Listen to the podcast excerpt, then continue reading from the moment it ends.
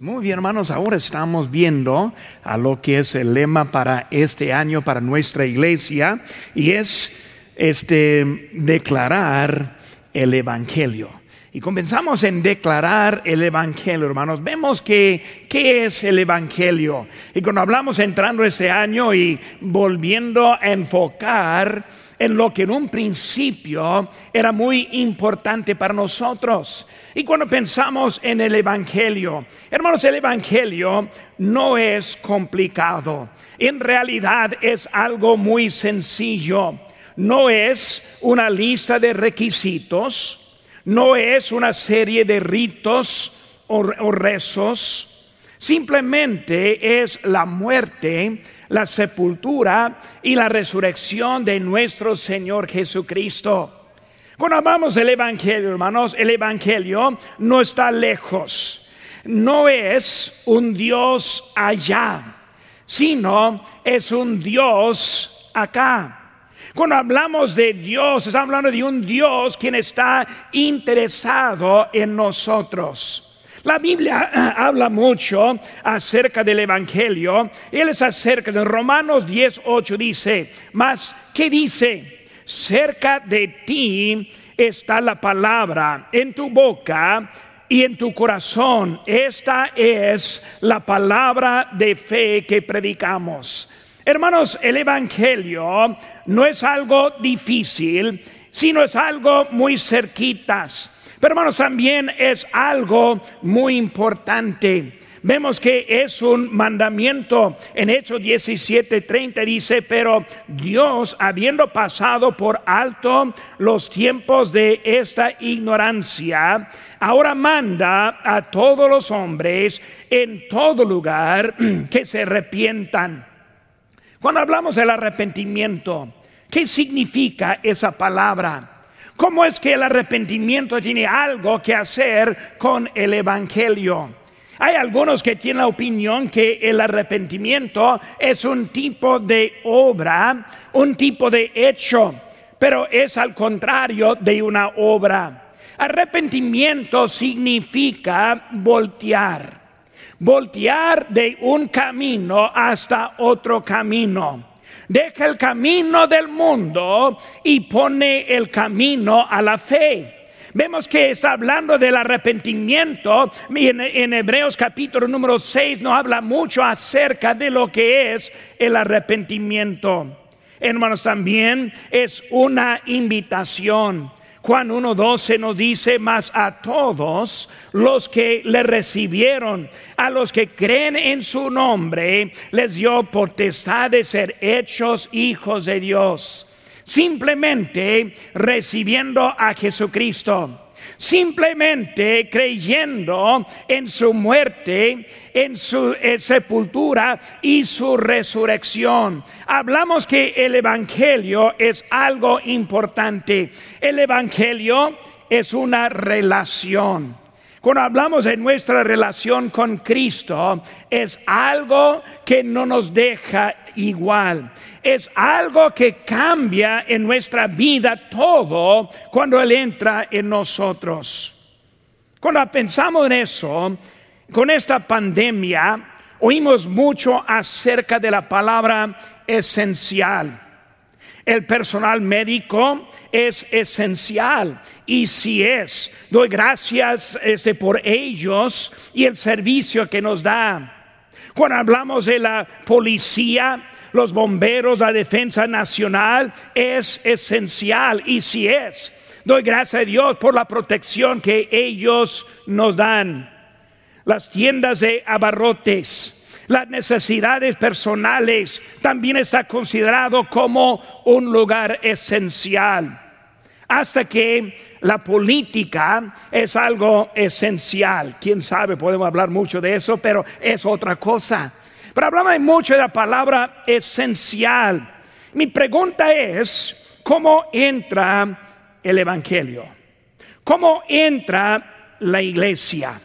¿Qué es la cosa esencial para nosotros? Cuando yo pienso en el Evangelio, un niño de cuatro años de edad, viendo hacia afuera por una ventana la nieve cayendo, yo vi un hombre llegando a nuestra casa, batallando, luchando con la nieve para llegar a la puerta, tocar la puerta, y ese fue un pastor quien guió a mis padres al Señor Jesucristo. Y nosotros encontramos el Evangelio, porque un pastor entró a predicar el Evangelio a mi familia. Un niño de siete años de edad en la escuelita bíblica de vacaciones. Pasé al frente, mi mamá me encontró allí y me guió a los pies de Cristo. Y hermanos, algo que cambió mi destino desde un niño de siete años de edad. El Evangelio es algo importante. A los 16 años de edad, arrodillado al lado de mi cámara, y luego allí orando, cuando Dios en su sabiduría me escogió y me dio el llamamiento a predicar el Evangelio al mundo hispano. El Evangelio es algo importante. Y estamos en este año volviéndonos a ver lo que sí es importante en nuestras vidas. Y muchas veces nosotros perdemos lo que Dios está haciendo con nosotros. Mi pregunta es, ¿en qué lugar, en cuál lugar cae el Evangelio? Cuando hablamos en este mundo de lo esencial, ahora, ¿cómo es el Evangelio para nosotros? Dice la Biblia en Marcos 8:36, porque ¿qué aprovechará al hombre si ganare todo el mundo y perdiere su alma? O para ponerlo en perspectiva en esta mañana, si damos la salud a todos, pero perdemos el alma de aquellos, ¿en qué aproveche para esa persona? ¿En qué lugar cae el Evangelio? Cuando vemos la Biblia, Pablo dijo en Hechos 20 y 24, pero de ninguna cosa hago caso, ni estimo preciosa mi vida para mí mismo, con tal que acabe mi carrera con gozo y el ministerio que recibí del Señor Jesús para dar testimonio del Evangelio de la gracia de Dios. Pablo está poniendo algo grande en cuál lugar encuentra el Evangelio. Cuando él estuvo escribiendo eso, estuvo viviendo en un tiempo huyéndose para escapar y salvar la vida. Quisieron quitar la vida cuando dijo, ni estimo mi vida preciosa comparándose con cómo es el Evangelio. Hermanos, si no fuera por el Evangelio, ni tendríamos necesidad por los servicios esenciales. Hermanos, el Evangelio no es esencial. El Evangelio es todo. No es una parte, sino es el principio. De eso cae todo lo demás en este mundo. Pero andamos volteados. Estamos poniendo cosas hasta en mejor lugar que lo que es el Evangelio. Porque hay tantos en contra de la asistencia en la iglesia. Así como de veras piensan que es más peligroso asistir en un culto que ir a hacer compras, o que ir al trabajo, o subir a un avión cuando estamos pensando, estamos ya convencidos de cosas que están haciendo daño a la obra de Dios. Alguien dijo en este tiempo, cuando mi esposa estuvo grave, dijo de veras, la iglesia es un lugar peligroso. Y cuando estoy oyendo eso, ¿por qué pensamos en eso? ¿Por qué no decimos, ah, Costco? Sí es un lugar peligroso. Mi esposa entró allí también. Walmart, sí es peligroso. Casi ni deja un día pasar por allí. Pero siempre en vez de los lugares que estimamos como el lugar esencial, nosotros empezamos a pensar en una forma volteada. Hermanos, haciendo daño en nuestras vidas. Hermanos, es tiempo apagar Univisión y Telemundo y poner más tiempo en la palabra de Dios. Porque ponemos esos medios como si fuera algo verdad para nosotros hoy en día. Estamos haciendo daño a la obra de Dios. Hermanos, el lema es que nosotros declaramos el Evangelio. Necesitamos estar viendo, porque hay tantos desanimando y cristianos desanimando a que nosotros estemos asistiendo en Facebook. Puras palabras, puras este, artículos negativos en lo que hay. No es que ellos no quieren ir, sino que tampoco quieren que otros vayan. Hay algo mal con el cristianismo de hoy en día. Hay algo mal con su relación con Dios.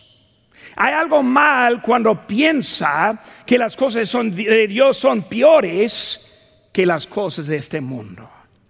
Declarar el Evangelio. Ayer nosotros salimos a tocar unas puertas y que yo sepa, eran dos que recibieron a Cristo el día de ayer. Dos que pasaron su destino del infierno hasta el cielo. Dos que ya no tienen ese miedo a dónde van a ir cuando mueren.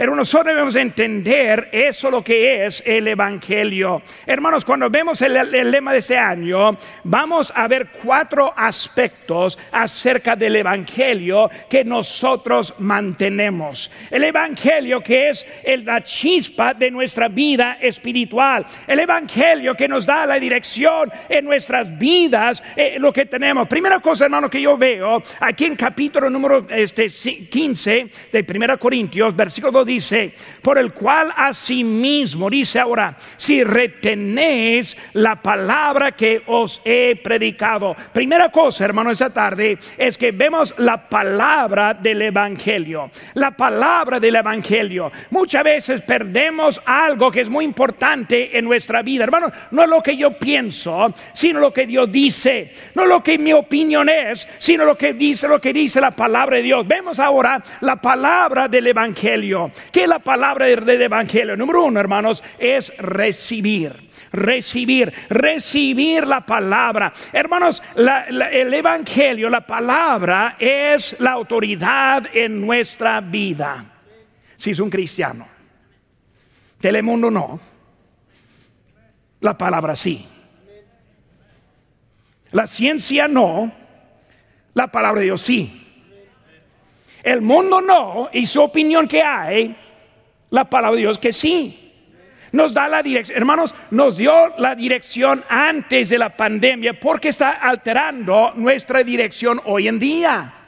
Vemos, hermanos, es la dirección. Dice la Biblia en Salmo 119, 105, lámpara es a mis pies tu palabra y lumbrera mi camino. Hermanos, abrimos la palabra de Dios para encontrar la dirección. Ahora no quiero con puras pedradas esa mañana, pero quién sabe. Los que están en tanto en contra. ¿Cuánto tiempo pasaron leyendo la Biblia en esta semana? Hablo en serio. Los que están tan en contra, ¿cuánto tiempo está pasando orando?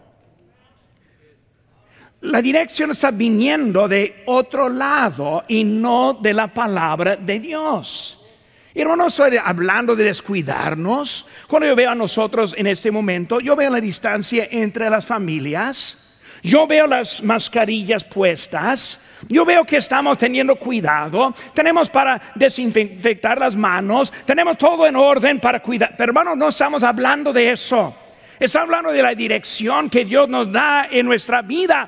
Es la autoridad en nuestra vida, la palabra de Dios. Hermanos, no solo la dirección, sino también la utilidad. Dice en Hebreos 4:12, porque la palabra de Dios es viva y eficaz y discierne entre pensamientos las intenciones del corazón. Hermanos, es el problema. No estamos aplicando la palabra para discernir mi opinión.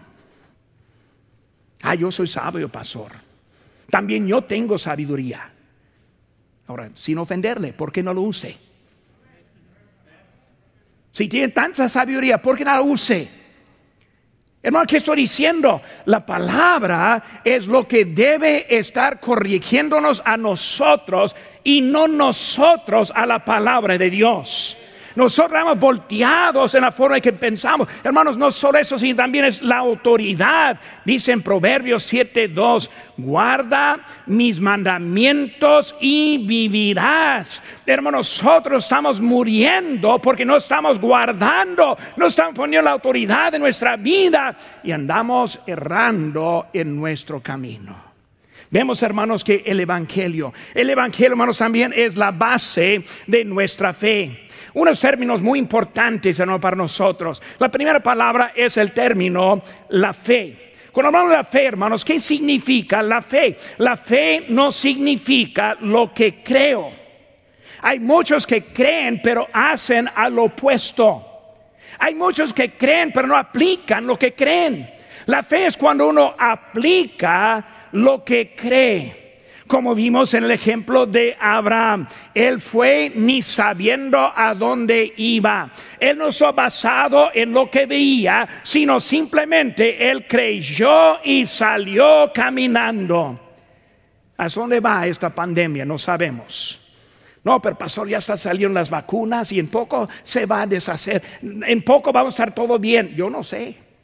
Yo nunca he vivido en una pandemia, supuestamente. Yo nunca he vivido en un tiempo en que estamos hoy en día. Lo único que yo sé es que la misma palabra de ese tiempo es la misma palabra de este tiempo. Pero nosotros estamos en un, razón. La fe, la fe no está aplicada. Creer. Creer, hermanos, es algo necesario, la creencia. Si tenemos fe, debemos tener la fe bien basada.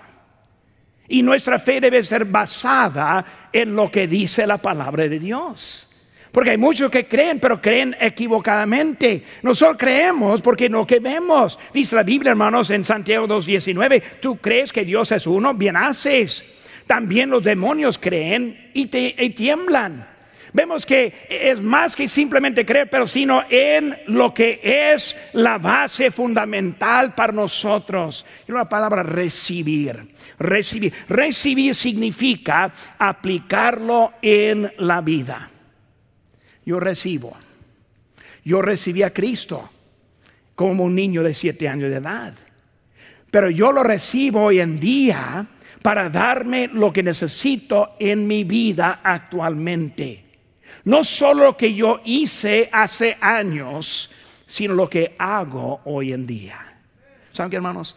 Yo vine esa mañana para recibir. Ojalá que fue, es igual con usted para recibir. Señor, háblame. Señor, enséñame. Señor, déjeme ponerme a mí al lado y poner tu palabra en primer lugar. Déjeme poner al lado mis opiniones y poner lo que tú estás diciendo a mí en esta mañana. Recibir lo que Dios quiere decirnos en esta mañana. La base, hermanos, es la palabra de Dios. No lo que pensamos, no lo que creemos, sino lo que está escrito es la palabra de Dios. Hermanos, la fe es importante, pero la fe necesita su buena base. Santiago 4:15 dice, debería decir, si el Señor quiere, viviremos y haremos esto o aquello. Está hablando que simplemente, Señor, si me permites, voy a hacer tal cosa. Y si no, no lo hacemos. La fe. Poniendo en hecho lo que uno está diciendo. Hermanos, es la fuente de la esperanza. La esperanza de la vida eterna. La esperanza de la vida en este mundo. Cuando yo pienso de la vida eterna, cuando pienso en el cielo, cómo me anima cuando leo la historia de Lázaro y el, hombre rico. De este lado, como salvo, me anima. Los del mundo lo debe, debe desanimar. Pero para nosotros los ángeles, llevando al creyente a la presencia de Dios. Hermanos, es algo bonito pensando lo que nosotros ganamos en la salvación. Pero no solo, hermanos, la vida eterna, sino la vida en este mundo. La vida en que vivimos en este momento. Cuando yo pienso en esta vida, hermanos, yo también soy animado en lo que Dios hace por nosotros. Tocando puertas de ayer, yo vi varias familias, varias gentes Y casi cada vez que los vi yo pensé que triste. Viviendo por cosas, no teniendo dirección, no hay esperanza. Hermanos, en Cristo nos da una vida increíble hasta en este mundo también. Vemos, hermano, lo que Dios nos da en eso. Recibir la palabra, realizar el potencial también. El Evangelio, hermanos, aplicado en su potencia, en su fuerza. El Evangelio, hermanos, en su llamamiento. El Evangelio aplicado en el servicio. Esta mañana llegando, viendo a los hermanos de estacionamiento con sonrisas. Yo creo, vi pura mascarilla, pero yo sé que abajo de esa mascarilla estuvieron con risa, con sonrisa. Entrando aquí, viendo los hermanos su lugar, los sugieres poniendo personas en su lugar. Hermanos, es algo bonito poder servir a nuestro Dios. El Evangelio aplicado en nuestras familias. Estos días, estando con mis hijos, mis nietos, ha sido tiempo bien bonito cuando vemos lo que Dios nos ha dado en esta vida. El Evangelio aplicado, hermanos, en nuestra iglesia. Les digo, hermanos, para mí la mejor iglesia en este mundo se encuentra aquí. De veras, yo estoy impresionado. Hermanos, es algo, pensando en el mundo, ¿cómo aguantan? ¿Cómo pasan por pruebas? ¿Cómo pasan en tiempos difíciles? Pero Dios nos ha dado algo en nuestra vida. Hermanos, en los tiempos, eh, aquí está, eh, dice retener las promesas, retener, retener la palabra en los tiempos fáciles, pero más importante, en los tiempos difíciles, en las enfermedades, en las pruebas, en las incertidumbres, hermanos. Vemos que ahora nosotros necesitamos poner en eso. Vemos, hermanos, como que Dios siempre ha puesto algo para nosotros a servirle a Pero saben, hermano, no le servimos por lo que Él hace por nosotros. Le servimos por quien es.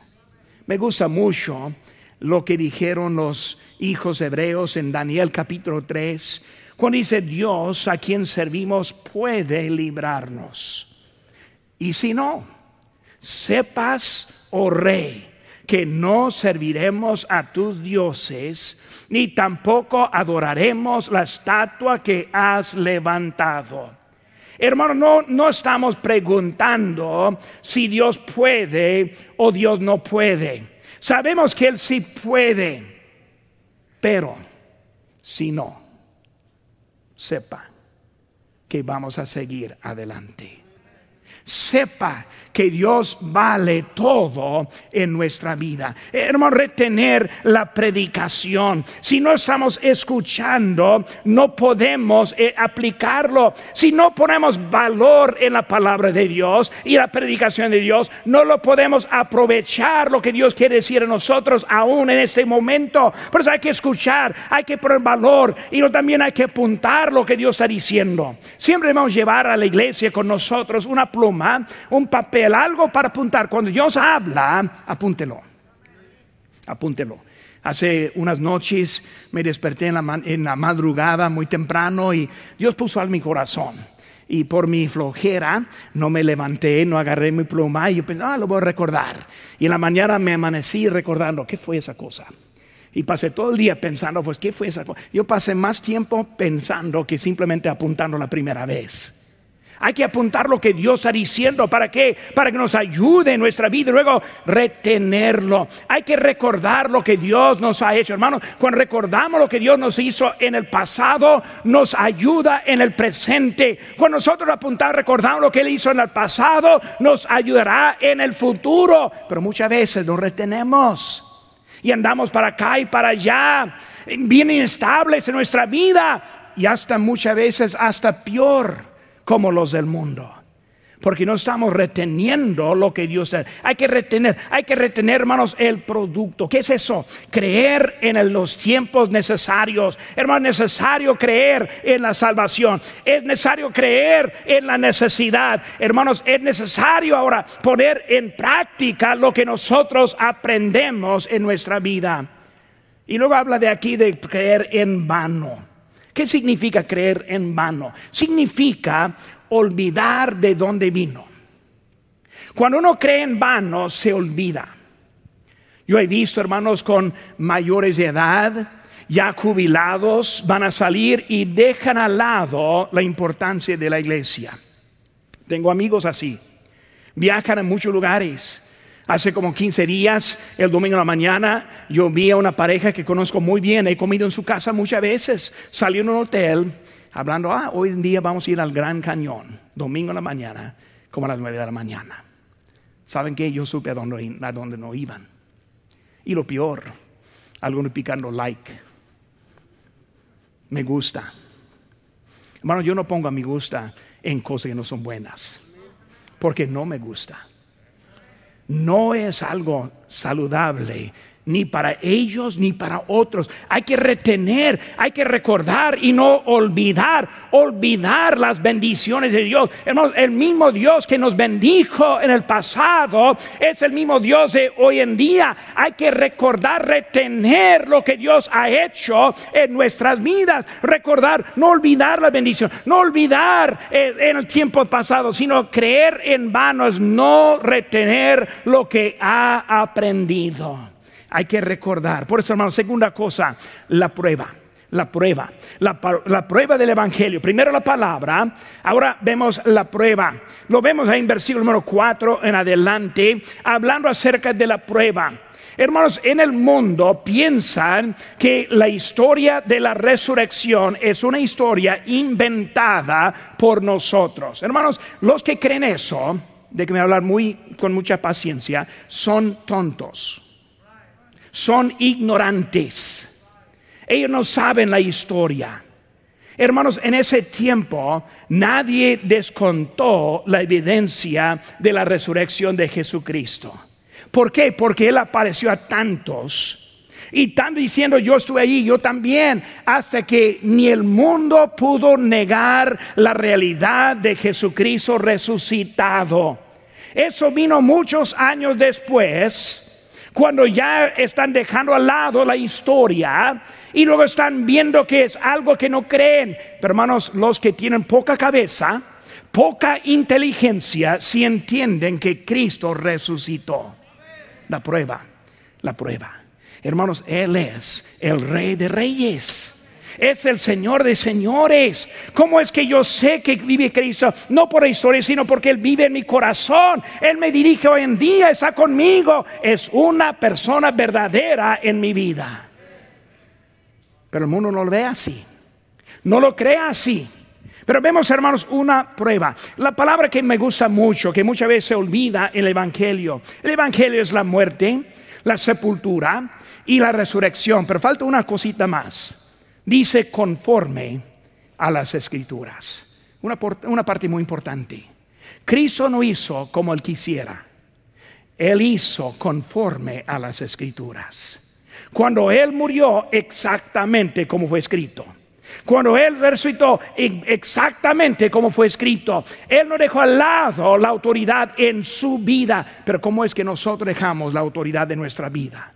Si Cristo hizo todo conforme a la escritura, ¿cómo que nosotros no vivimos en eso? Cristo, quien fue hasta obediente, eh, eh, cosa que ni, mi mente puede comprender muy bien. Cristo siendo obediente, dice aquí en Filipenses capítulo número 2, haciéndose obediente hasta la muerte y muerte de cruz. Obediente. Cristo el Rey obediente. Cristo el Señor obediente. Cristo obediente hasta su propia palabra. Hermanos, la palabra de Dios tiene tanta importancia en nuestra vida. Debemos recordar lo que Dios ha hecho en nuestra vida, hermanos. Vemos el, eh, propósito el propósito de su padecimiento. En, en Hebreos 5.8 dice, y aunque era hijo, por lo que padeció, aprendió la obediencia. Otra vez, cosa que no comprendo muy bien.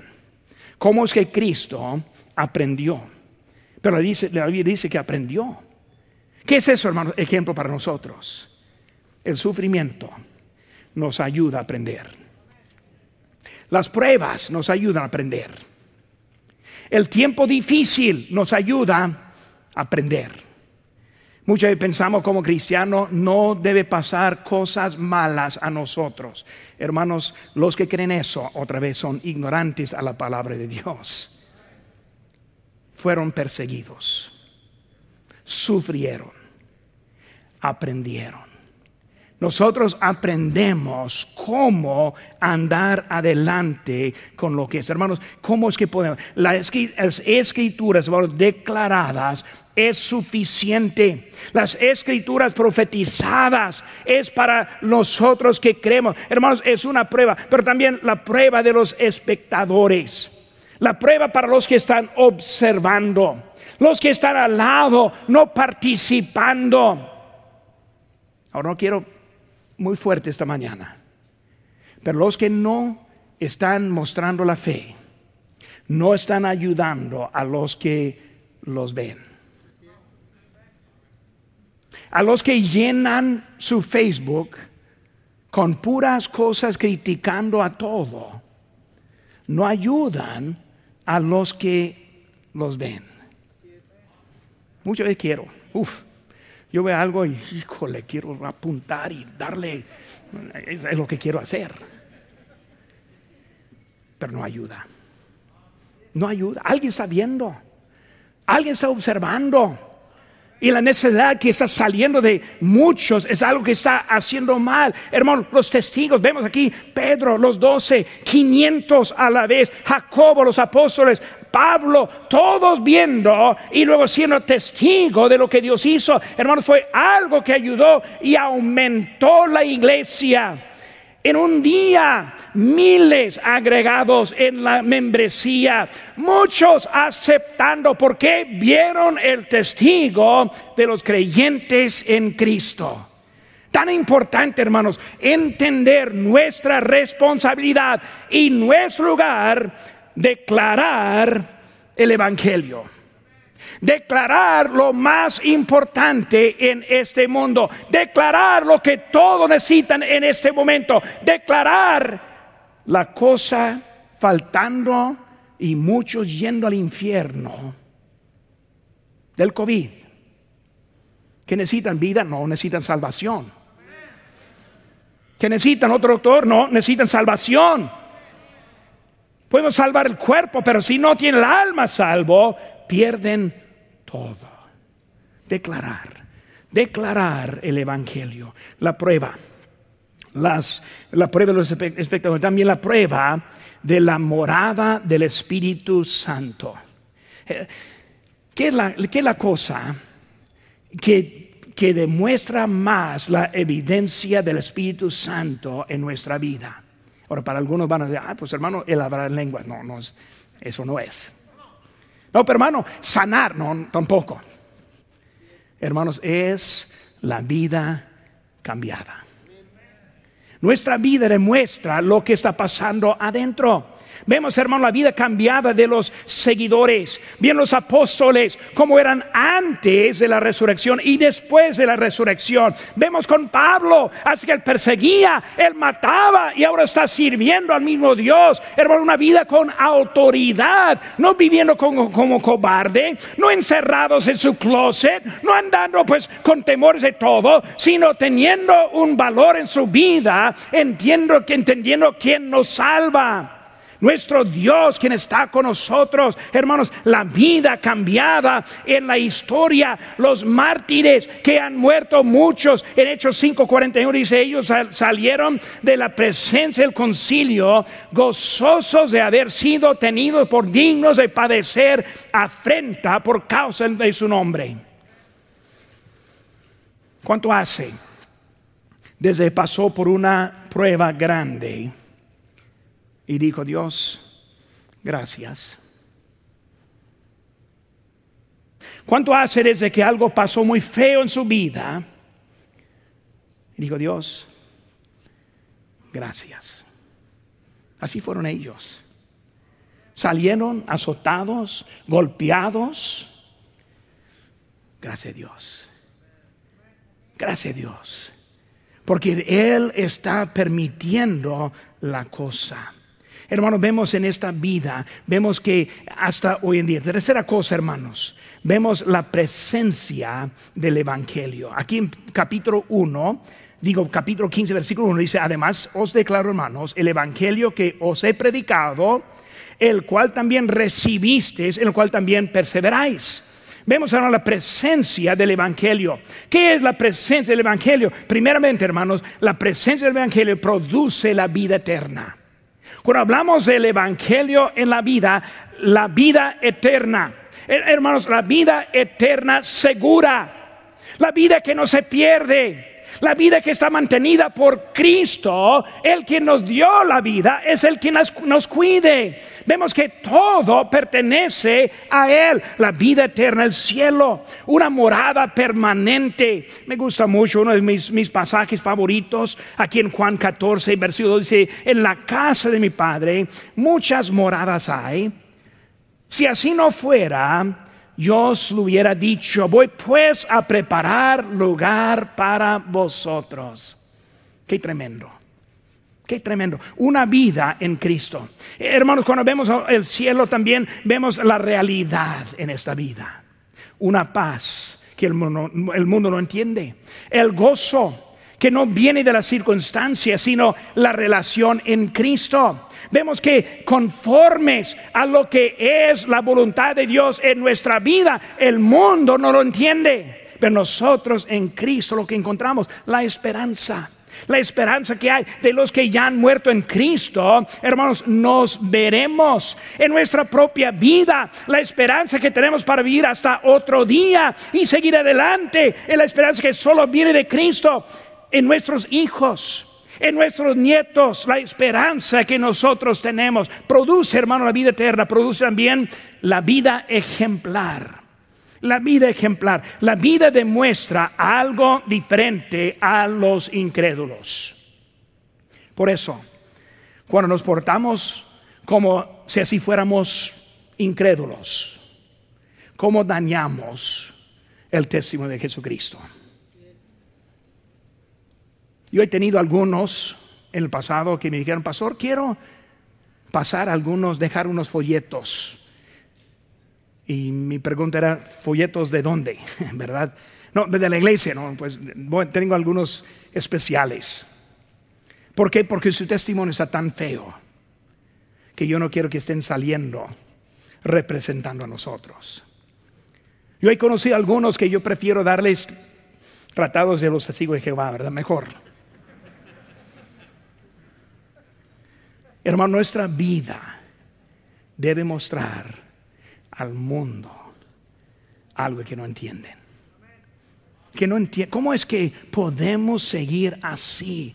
Una vida que anima a los creyentes, que anima unos a otros, no desanima, sino anima una vida eh, eh, cristiana que es la vida cristiana normal Así es lo que debemos vivir, así una vida, así una vida ejemplar y luego produce la esperanza. Hermanos, la vida en cumplimiento, la vida en abundancia. Esperamos en nuestro Señor y Salvador. Hermanos, hay algo diferente en nuestra vida. Estamos hablando, hermanos, declarar el Evangelio. No solo ser como bombero apagando las llamas del, del infierno sino dándoles algo que van a necesitar por esta vida también. El Evangelio, el Evangelio. Vemos, hermanos, también, ya hemos visto la palabra del Evangelio, la prueba, la presencia. Número cuatro, hermanos, la predicación del Evangelio. Dice, además os declaro, versículo 1, además os declaro. ¿Qué está diciendo? Declarar en qué sentido declarar en predicar, declarar en anunciar, declarar en advertir, declarar en ayudarles. Ese es su cambio de trayectoria en su vida. Es hablando de predicar. Nosotros salimos el sábado aunque no podemos predicar fácilmente con la boca porque nadie quiere acercarnos, pero por lo menos un tratado predicando lo que Dios quiere hacer para ellos predicar el Evangelio. Hermanos, ¿para qué? Para advertirles. Si no conozcan a Cristo, Si ellos no lo acepten como su Salvador, irán al infierno que nunca fue preparado para ellos. El más mal de este mundo no debe ir al infierno. Cristo tiene algo mejor para ellos. Queremos advertirles, decirles de lo que hay, advertir a los incrédulos. Conocemos unos perdidos, nos debe doler. Tengo vecinos bien perdidos, me duele. Buscando forma para alcanzarles el Evangelio. Vemos el estilo aceptado por la sociedad, duele, duele. Hermano, la realidad del infierno, dice en 2 Corintios 5, 11, conociendo pues el temor del Señor, persuadimos a los hombres. Hermano, Dios no es el puro Dios de amor, sino también Dios es el quien va a arreglar cuentas. Este miércoles vamos a seguir el libro de Apocalipsis. Yo lo veo muy, muy necesario porque estamos muy cerca de ese día. Pronto, pronto viene el Señor. Pronto pasemos toda la eternidad con Él, pero necesitamos advertir a los que están escuchando, advertir a los desobedientes. Hermanos, hay un castigo que es prometido. En Hebreos 12:6 dice, porque el Señor al que ama disciplina y azota todo el que recibe por hijo. El desobediente que no se siente disciplina, debe estar seguro de su salvación. Él disciplina, Él ama. Los que están viviendo desobediencia, hermanos, ahorita vamos a tener una invitación.